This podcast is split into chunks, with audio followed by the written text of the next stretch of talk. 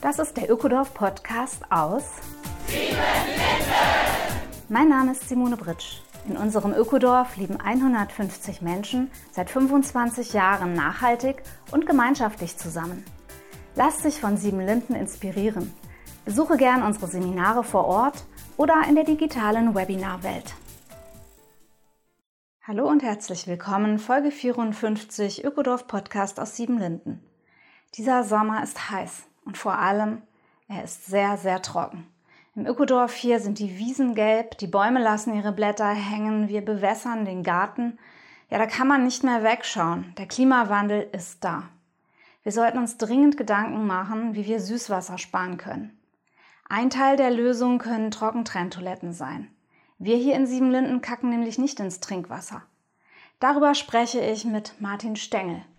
Martin spricht über Wasserkreisläufe, auch über Urin, den jede und jeder im eigenen Garten einsetzen kann, wenn man ihn extra auffängt.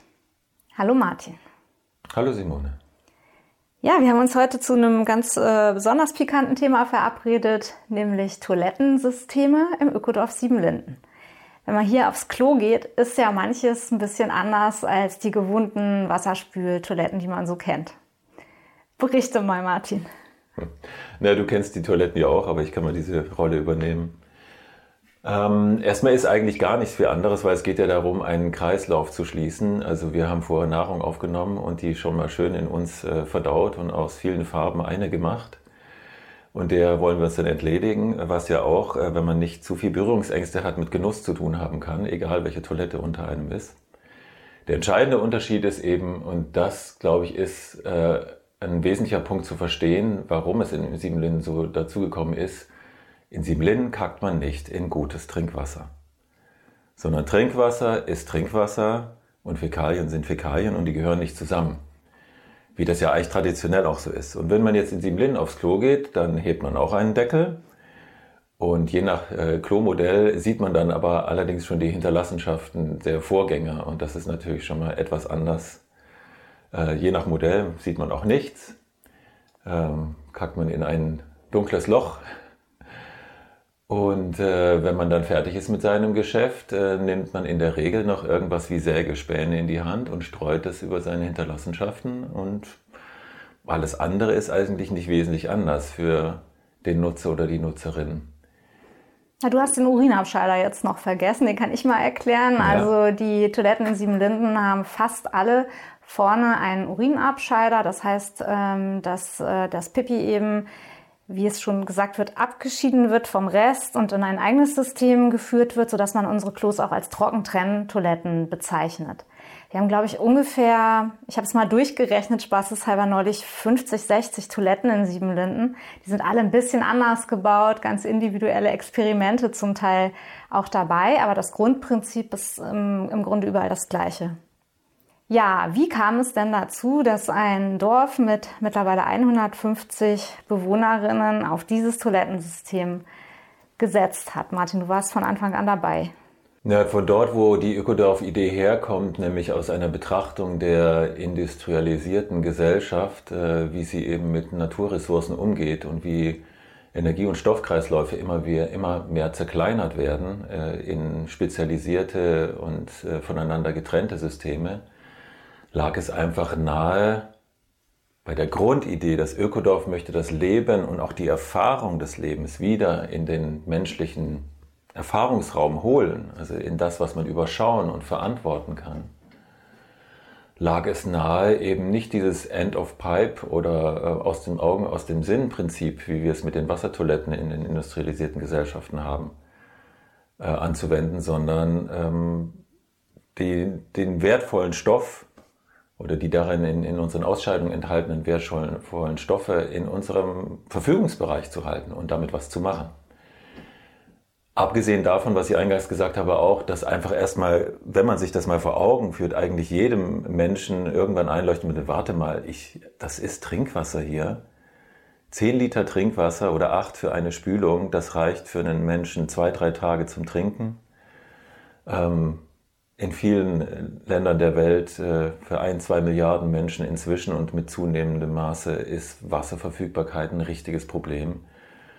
Und wir leisten uns so einen absurden Luxus von da reinscheißen und damit auch das Entsorgungsproblem ja vergrößern. Also erstmal ist es für uns als Anwender sehr praktisch und es, die Wassertoiletten haben viele Vorteile. Also wenn ich mir jetzt vorstelle, in der Stadt, in der, in der Wohnung muss ich jetzt meine Fäkalien in einem Eimer raustragen und irgendwo hin schaffen, wie das ja früher, egal ob in Rom oder in Leipzig oder wo auch immer, äh, es war ja in den Städten so. Dann kommt der Fäkalienwagen mit Tonnen und äh, die Eimer werden da reingeladen und werden aus der Stadt gefahren. Schon mal viel besser als wie in Pompeji, wo man einfach in den Rinnstein kackt und äh, es so ein paar erhöhte Steine gibt, um darüber zu laufen, auf die andere Straßenseite. Hm, ja. Ja, ja, ja, so war das ja auch. Und so ist es eben in vielen Teilen der Welt auch immer noch. Ja.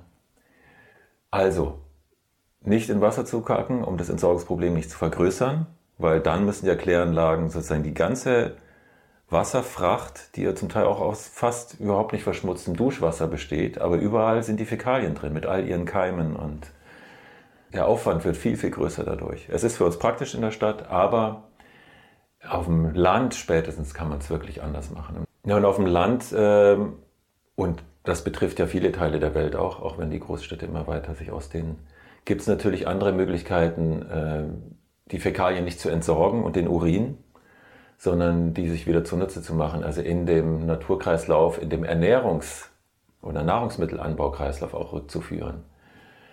Und das war eben für Siebenlinden auch ein ganz wesentlicher Faktor.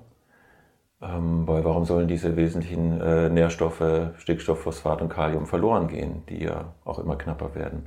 Ich frage mal ganz doof, ist denn in unseren Ausscheidungen überhaupt irgendwas Wertvolles drin? Also erstmal sind wir ja Teil eines Kreislaufes. Das schöne Wort Stoffwechsel. Wir wechseln den Stoff. Und zwar mit der Pflanze, die wir essen, wechseln wir den Stoff, bauen in unseren Körper ein. Und äh, wir machen daraus Energie und atmen die wieder aus. Und wir scheiden eben auch wieder Stoffe aus. Also wo sollen die hin? Wir machen ja keine Kernfusion oder Kernspaltung. Alles, was wir aufnehmen, scheiden wir wieder aus. Als Gas oder als Flüssigkeit oder Fäkalien. Und die bekanntesten sind Stickstoff, Phosphat und Kalium, aber alle Spurenelemente sind da auch mit drin, die wir aufnehmen. Und diese Stickstoff, Phosphat, Kalium sind die wesentlichen Dünger, die wir auch brauchen, um unsere Nahrungsmittel anzubauen. Und da macht diese, diese Schließung dieser Kreisläufe macht Sinn, weil diese Stoffe, die wir aufnehmen, hat ja vorher eine Pflanze auch gebraucht und eingebaut. Warum nicht dorthin zurückführen? Gut, wie machen wir es denn in Siebenlinden, wenn das Geschäft beendet ist, die Hose hochgezogen ist, dann haben wir da einen Eimer stehen in der Regel, wo halt die Fäkalien drin sind und ein Abflusssystem, wo der Urin durchgegangen ist. Vielleicht beschreibst du mal erstmal den Kreislauf mit den Fäkalien. Ein Bewohner muss den Eimer aus der Toilette holen und leert den aus. Ja, wir haben da schon unterschiedliche Systeme in den privaten Bereichen, also kleine Toiletten und eben in den Gästebereichen, wo es größer ist. Aber erstmal ganz klar, keine Wassertoilette in Siebenlinden von Anfang an als Grundprinzip. Und es gibt irgendeine Art von Eimer oder Tonne, egal wie groß und wer das macht, und die kommen dann ähm, auf einen zentralen Kompostierungsplatz, der auch eingezäunt ist, entsprechend äh, Zugang ist gesichert, dass da jetzt nicht gespielt wird ja, und unsere Haustiere darum wühlen. Und das ist auch alles vom Umweltamt entsprechend genehmigt. Also es gibt die entsprechenden Auflagen, wie da kompostiert wird. Und dann wird das erstmal gesammelt und ähm, dann vor allem im Frühjahr mit ganz viel frischem Grünschnitt neu aufgesetzt. Das ist entscheid die entscheidende Phase der Hygienisierung und äh, Kompostierung. Ein wesentlicher Teil bei der Fäkalienkompostierung, es gibt unterschiedliche Prinzipien, aber eine wesentliche, ein wesentliches Prinzip ist, dass man heiß kompostiert, um eben Pathogene, also Keime, die man, manche von uns sind ja krank phasenweise oder vielleicht auch dauerhafter und äh, zum Beispiel Wurmeier bei Kindern, sowas möchte man einfach nicht aufs Feld wieder zurückholen. Und die sind hitzeempfindlich, die halten ansonsten sehr lange durch, auch Jahre. Und deswegen äh, ist uns auferlegt worden und haben wir das auch schon immer so gemacht, auch mit Temperaturmessung allen. Wir machen dann eine Heißkompostierung, wo über mehrere Tage bei 60, 65, manchmal auch sogar leicht drüber, ähm, durch die Selbsterhitzung, die Bakterien zersetzen den, die Fäkalien und das Gras. Hervorragende Kombination, da muss man eine gute Mischung finden zwischen eben Stickstoff- und Phosphorusverhältnis und dann ähm, und Kohlenstoff und dann wird es dadurch hygienisiert und schnell kompostiert und dann, die nächste Phase ist dann, dass wir dann größere Mieten aufsetzen, nach diesen ersten zwei, drei Wochen, wo der Kompost dann drei Jahre ruht. Der Grundgedanke dabei ist, ähm, da werden unterschiedliche Sachen, Leute Verschiedenes erzählen. Aber erstens gibt es eine zusätzliche Sicherheit und zweitens ist es auch so, zum Beispiel aus der Anthroposophie würde man, äh, aus dieser Überlegung würde man nie Fäkalien sehr schnell wieder in den äh, Nahrungsmittelkreislauf zurückführen, sondern es soll Zwischenschritte geben. Und ein Zwischenschritt ist eben auch erstmal das drei Jahre ruhen zu lassen. Wenn es da jetzt drei Jahre gelagert hat, kann man damit was machen? Ich nehme mal an, vielleicht nicht direkt auf Gemüse, oder? Ja, der Grundgedanke ist ja, das zurückzuführen in unseren Nahrungsmittelkreislauf. Und aber eben, wie du sagst, nicht direkt auf Gemüse, aus hygienischen Gründen, aus Sicherheitsgründen, ähm, sondern wir geben das dann in Hecken und äh, Baumkulturen. Also natürlich kann man äh, zum Beispiel wunderbar, wenn wir Obstbäume neu pflanzen oder auch andere Bäume, geben wir oft äh, solchen Kompost dazu, also den drei Jahre alten ähm, Fäkalienkompost. Und es gibt noch eine andere Methode, die wir zunehmend oder immer mal wieder experimentell machen. Da würde ich aufs ZEC noch verweisen, wo die sehr weitgehend das schon machen, ist, die Fäkalien oder auch den Urin zu mischen mit ähm, Holzkohle. Die sogenannte Terra Preta Methode, wo man das dann auch fermentiert und dann gewinnst du nochmal einen riesen Vorteil und das machen wir hier in unserem Agroforst-Projekt, haben wir das auch angefangen. Die Kohle ist in der Lage, noch viel mehr dieser Nährstoffe, die in den Fäkalien und im Urin zurückgewonnen werden, äh, zu binden und dadurch eben Humus aufzubauen. Also viel dauerhafter diese Nährstoffe auch an sich zu binden und dann den Pflanzen, wenn es gebraucht wird, zur Verfügung zu stellen. Und auch da eben in Kulturen, die man nicht jetzt frisch pflückt, sondern eben auch eher Beeren, Obst, ähm, kann auch eine, eine, Holzplantage sein. Also Kurzumtriebsplantagen für zur Energiegewinnung. Ja, vielleicht kurz zur Erklärung. Das ZEG ist das Zentrum für experimentelle Gesellschaftsgestaltung, eine befreundete Gemeinschaft bei Bad Belzig, wo eben auch mit ähm, Terra Preta experimentiert wird. Gut, ich glaube, jetzt haben wir diesen Kreislauf der Fäkalien ganz gut durchgespielt. Was ist mit dem Urin? Der Urin ähm, birgt verschiedene Vorteile. Zum einen ist es so, dass im Urin mehr Nährstoffe drin sind als in dem Kot, obwohl unsere Fäkalien so viel mehr Volumen sind, aber das Ganze eingetrocknet sind die Fäkalien äh, weniger als der Urin. Wenn man den eindampft, bleibt viel mehr Phosphat und äh, Stickstoff, glaube ich, ist auch 1 zu 1, weiß ich jetzt nicht mehr genau auswendig. Und der Urin ist ein wesentlich weniger problematisch zu handhabender Dünger. In der Regel ist bei uns Menschen das, was wir auch in Urin ausscheiden, keimarm, keimfrei, bis auf das Ende unserer Ausscheidungsorgane. Aber die, die Nieren, die Blasen sind, keim, Blasen sind keimfrei. Das heißt, das zu verdünnen und zumindest im privaten Bereich äh, in die Gemüsekulturen zu geben, ist gar kein großes Problem. Also wenn da niemand in der Familie ist, der eine, eine Blasenkrankheit hat, ist es ein Dünger, den man sofort verwenden kann. Man darf ihn nicht frisch, äh, nicht konzentriert verwenden. Aufgrund des pH-Wertes und auch der Umsetzung des Stickstoffs verbrennt er dann eher die Blätter auch. Aber es gibt viele ähm, einfache Applikatoren, wo man äh, einen Wasserhahn an die Gartenwasserleitung anschließt und mit dem Schlauch aus der Uringießkanne und dann sorgt er das so 1 zu 5, 1 zu 10 mit rein und fertig ist ein Flüssigdünger, der dann sehr schnell von den Pflanzen aufgenommen werden kann. Okay, das ist ja auch mal ein toller Tipp für zu Hause. Also wer die Möglichkeit hat, ab und zu mal Urin aufzufangen, ähm, kann das sofort verwenden. Gut. Das kann jeder machen. Mhm. Also wirklich äh, den Urin, man kann in, es gibt die sogenannte Pipinette, das ist, kann man kaufen, äh, so ein speziell geformtes Teil aus Kunststoff, in das Frauen und Männer leicht reinpinkeln können und mit dem Deckel verschließen. Und je frischer man es verwendet, desto unproblematischer riecht es auch. Also Urin zersetzt sich sehr schnell, dann entsteht Ammoniak und das ist das, was wir so eklig finden, was stinkt. Aber wenn man ihn in den ersten Stunden verwendet, riecht er eigentlich ganz harmlos. Und als Randnotiz, es gibt ja sogar auch Urintherapien, also Menschen, die das auf geschädigte Haut geben oder den Urin trinken. Ein aber das ist jetzt vielleicht außerhalb des Themas hier, aber es ist ein gesunder Saft, genau. Ja. Gut, bei uns kommt der meiste Urin in die Pflanzenkläranlage, weil wir ein Rohrsystem haben in Siebenlinden von den Trockentrenntoiletten in die Pflanzenkläranlage. Was läuft da genau ab? Also es gibt einige Häuser inzwischen und die Bauwerken sammeln eben getrennt. Ähm, das genaue Verhältnis weiß ich nicht, aber es sind viele angeschlossene Toiletten auch. wie du sagst. Und dann haben wir eben nicht Schwarzwasser, was wir behandeln müssen in unserer Pflanzenkläranlage und in der vorherigen Filterung, sondern sogenanntes Grauwasser. Also das heißt Duschen, ähm, Küchen, all das ist angeschlossen und es ist Urin mit drin.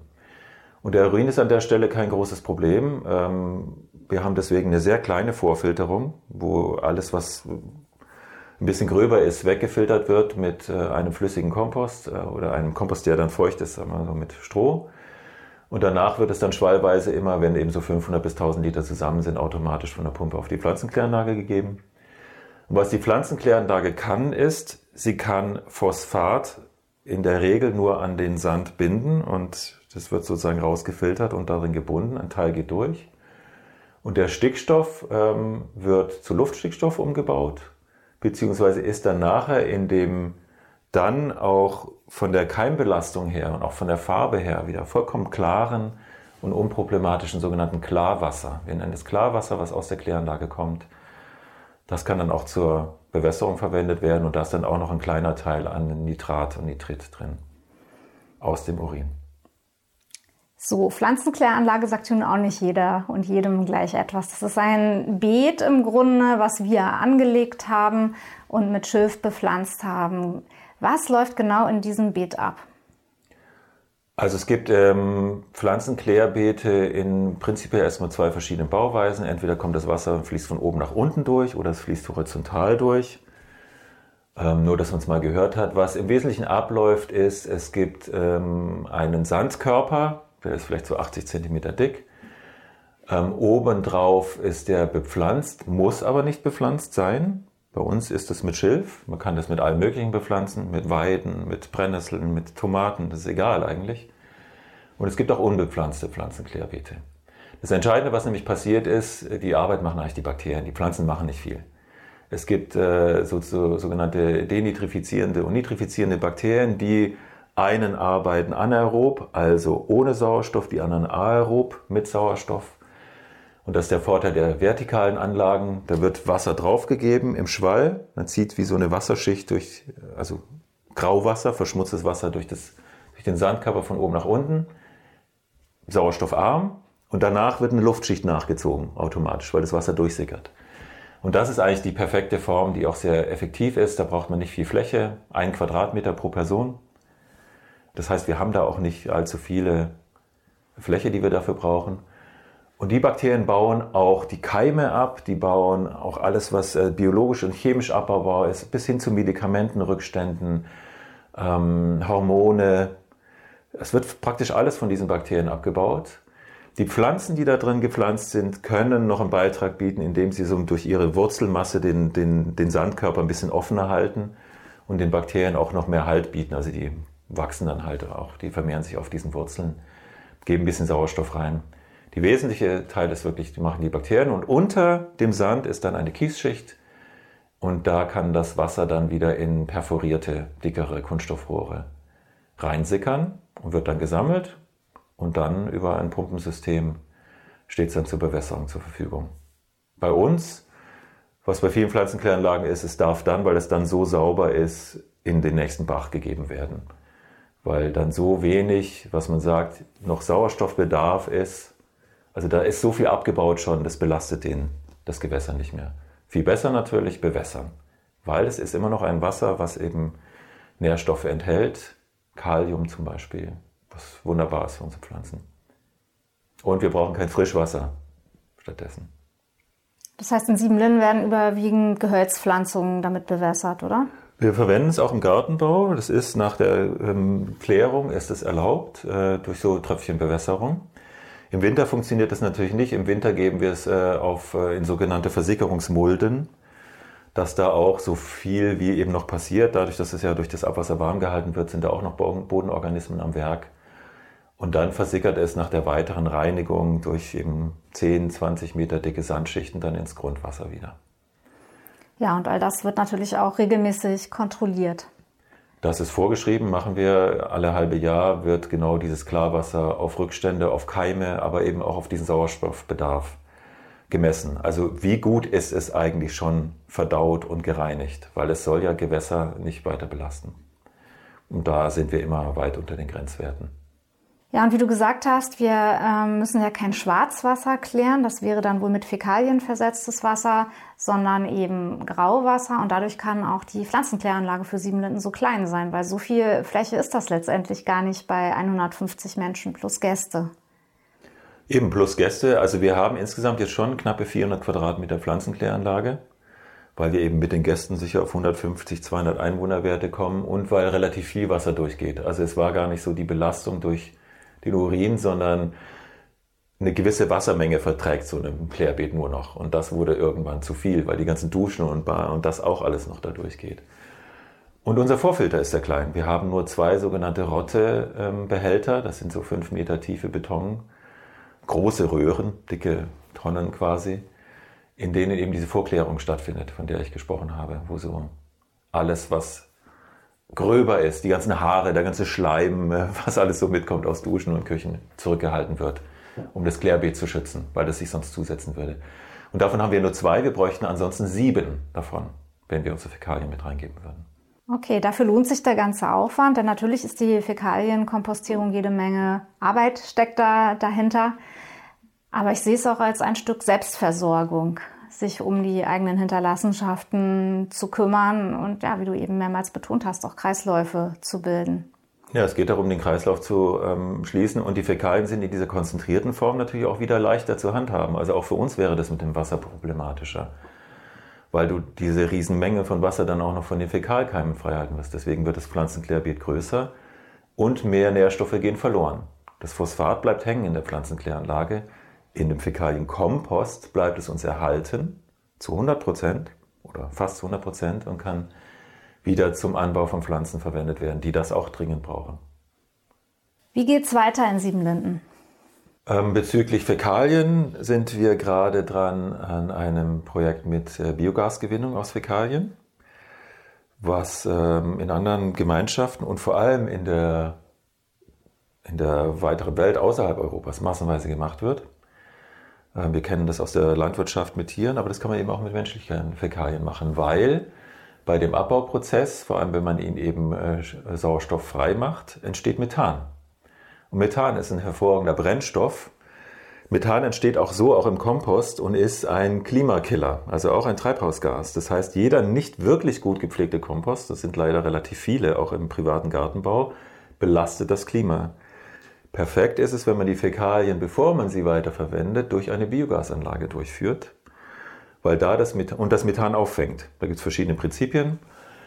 Und dieses äh, Methan kann man dann äh, zum Heizen verwenden. Das ist ein hervorragendes Gas, was mit ganz kleinen Modifikationen ein, ein Kochherd damit brennen äh, läuft oder ein Durchlauferhitzer für Warmwasser. Ich habe das gesehen in Ghana zum Beispiel und in Kenia.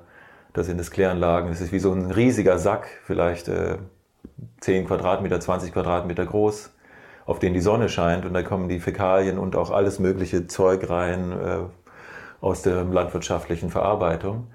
Und dann bläht er sich auf und dieser Sack wird einfach angeschlossen an die Küche. Und äh, dort wird das wertvolle Gas, anstatt äh, zu emittieren, also in die Luft zu gehen, zur Energiegewinnung genutzt. Und was dann übrig bleibt, ist ein Flüssigdünger, der hervorragend aufgeschlossen ist, auch schon für die Pflanzen, der nicht mehr stinkt, wenn er wirklich durchverdaut ist von den Bakterien und der auch nicht mehr so aggressiv ist, also den man dann gut auf die Felder geben kann. Er ist in der Regel dann auch keimfrei, weil diese methanogenen Bakterien das alles zerstört haben. Also Win-Win-Win. Muss man, vor allem in unserem gemäßigten Klima, ist natürlich die Wärme und Dämmung eine Herausforderung. Funktioniert wesentlich leichter in heißen Klimagebieten. Wäre auf jeden Fall eine spannende Entwicklung für uns, weil wir in Siebenlinden ja eigentlich als einzige nicht regenerative Energiequelle das Propangas eben zum Kochen benutzen. Da liegt, finde ich, schon ein Reiz da drin. Mhm. Das jetzt noch zu versuchen, aus eigener Produktion zu gewinnen, das wäre schon der Hit, wenn uns das zumindest teilweise gelingen würde. Ja, und das Gasnetz dafür haben wir ja schon verlegt, schon vor langem, weil das immer schon mitgedacht war. Es ist einfach, es braucht in unserem Klima ein bisschen mehr Aufwand und Pflege, aber funktioniert. Ja, dieser ganze Aufwand und die ganze Pflege, du hast ja einen stark globalen Blick auch auf das Thema und hast auch Sieben Linden mit vorangebracht aus deiner Sicht auf die Entwicklung in der Welt. Was ist dir wichtig? Na, einmal ist äh, sicher der demonstrative Effekt. Ich denke mal, das ist für uns also das Private ist politisch, haben wir immer gesagt. Und wir sind ja ein Modelldorf, ist auch einer unserer wesentlichen Untertitel. Also wir wollen Modelle vorleben. Vielleicht nicht als gesamte Siedlung, genau so macht man es, aber viele Teile haben wir gelernt, manche haben wir weiterentwickelt und die Bausteine davon sind, was ja jetzt auch hier über diesen Podcast mit kommuniziert wird. Also es sind viele interessante Bausteine, aus denen man Alternativen zur, ähm, zu Gesellschaftsformen oder auch Lebensweisen entwickeln kann äh, und verwenden kann, die eben die Umwelt belasten und uns auch belasten. Und das heißt, dazu gehört eben zu demonstrieren, wir können Wasser schützen vor Fäkalien. Und das ist so essentiell in vielen Teilen der Welt, wo es von uns als primitiv angesehen wird, dass man in ein, äh, in ein Kompostklo kackt. Ja? Und Menschen der dritten Welt es alles erstrebenswert finden, ein Wasserklo zu haben. Das ist ein falsches Modell, das Wasserklo. Es ist tödlich für viele Menschen, ja? mit Cholera und verpestetem Wasser und so weiter. Und der andere Aspekt ist die Düngemittelrückgewinnung. Wir laufen auf eine, und das ist jetzt immer mehr bekannt, wir laufen auf eine Düngermittelknappheit zu, die jetzt aktuell durch den Ukraine-Konflikt, weil Ukraine ein wesentlicher Düngerlieferant ist, noch, äh, noch mal bewusster wird. Aber es ist schon lange ein Thema. Es wird an Kläranlagen in Europa gearbeitet, wie die das Phosphat zurückgewinnen können, äh, damit wir es für die Landwirtschaft wiedergewinnen. Weil wir etwa gemessen am Bedarf, äh, ein Drittel des Düngemittelbedarfs in Deutschland, die von der Menge her kacken wir in Kläranlagen und ist weg. Und den rückzugewinnen, auf die Felder zu holen, würde uns schützen vor dieser massiven Abhängigkeit, die wir haben, weil es gibt in Europa so gut wie kein Phosphat. Das kommt aus Nordafrika, vor allem aus Marokko, es kommt aus den USA, aus Russland.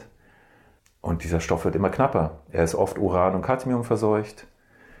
Und äh, was machen wir, wenn Phosphat aus ist? Es gibt keinen Ersatz für Phosphat. Also das muss allen klar sein. Phosphat ist ein essentieller Baustoff von Nahrungsmitteln und von Pflanzen und Menschen. Es gibt keinen Ersatz. Phosphat, wenn es knapp ist, begrenzt, ist ein limitierender Faktor, begrenzt das Pflanzenwachstum und damit die Nahrungsmittelproduktion. Das heißt, hier ist jetzt dringender denn je wichtig, dass wir diese Kreisläufe schließen. Ja, vielleicht motiviert das jetzt auch den einen oder die andere. Du hast gesagt, im ländlichen Bereich ist es besonders äh, interessant, sich damit zu beschäftigen. Kann ich auch auf meinem Grundstück oder in meinem Dorf, man kann sich ja auch zusammenschließen, Lösungen finden, die eben ja, das Süßwasser schützen und Kreis, kleine Kreisläufe vor Ort bilden. Was würdest du denn vorschlagen, wenn jetzt jemand auf die Idee kommt und das interessant findet? Wie kann man sich auf den Weg machen? Also nur kurze Side Note, es geht auch im städtischen Kontext, man muss nur die ganzen Abwassersysteme dann komplett neu bauen. Das macht es schwierig. Also Vakuumsysteme, wo das dann gesammelt wird, äh, würden auch funktionieren. Dann hätten wir unsere schönen Toiletten. Wird in manchen äh, Neubausiedlungen gemacht. Was äh, jeder individuell machen kann, das ist ja immer eine super interessante Frage, bevor ich jetzt warte auf äh, große Bauprojekte. Ähm, erstmal ist es so, dass in der Regel eine Wassertoilette zur Baugenehmigung eines Hauses gehört, aber niemand äh, verbietet mir oder dir ein Kompostklo daneben zu stellen und die Wassertoilette gar nicht zu benutzen. Das ist nicht verboten. Das heißt, jeder kann sich in seine Wohnung eine Komposttoilette holen, eine Entlüftung dazu bauen, eine ganz einfache. Dazu gibt es Bauanleitungen im Internet jede Menge, Bausätze gibt es auch. Ist kein großes Hexenwerk.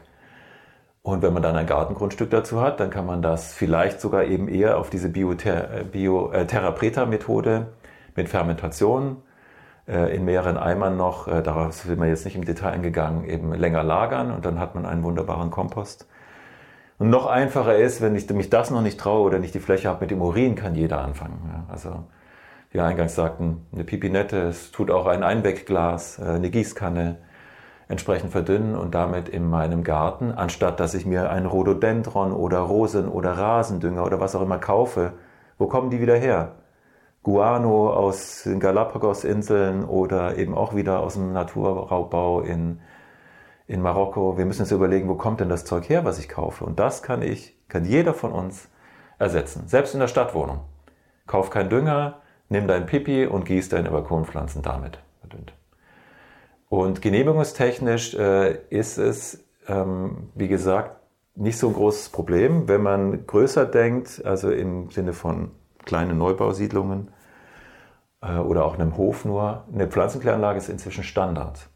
Also Pflanzenkläranlagen sind ein ganz äh, normal genehmigter oder zu genehmigender und regulierter äh, regulierte Möglichkeit sind, Abwasser zu behandeln. Besser als eine Dreikammergrube und das wird einem praktisch überall in Deutschland genehmigt werden. Das heißt, man schaut einfach mal im Internet nach Firmen, die solche Standardsysteme schon durch Genehmigungsverfahren durchbekommen haben. Da gibt es ja auch die kleinen Biogasanlagen mittlerweile übrigens, die auch für den kleinen Haushalt schon ausgelegt wurden und die auch zugelassen sind mittlerweile. Ja, das würden wir jetzt zu eurer Recherche selbst überlassen. Und ja, Martin, ich danke einfach für das Gespräch, für die konkreten Lösungen vor Ort und auch für deine weitreichenden globalen Impulse dazu. Ja, danke für die Gelegenheit. Es ist immer wieder toll, über dieses Thema zu reden, weil wir da so viele Möglichkeiten haben. Und es ist einfach dringend, ja.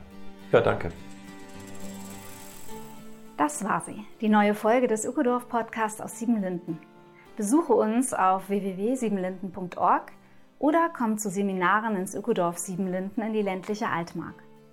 Auch in unseren neuen Online-Kursen der Webinarwelt kannst du alles über Nachhaltigkeit und Gemeinschaft lernen. Der Ökodorf Podcast aus Siebenlinden ist eine Produktion vom Freundeskreis Ökodorf e.V.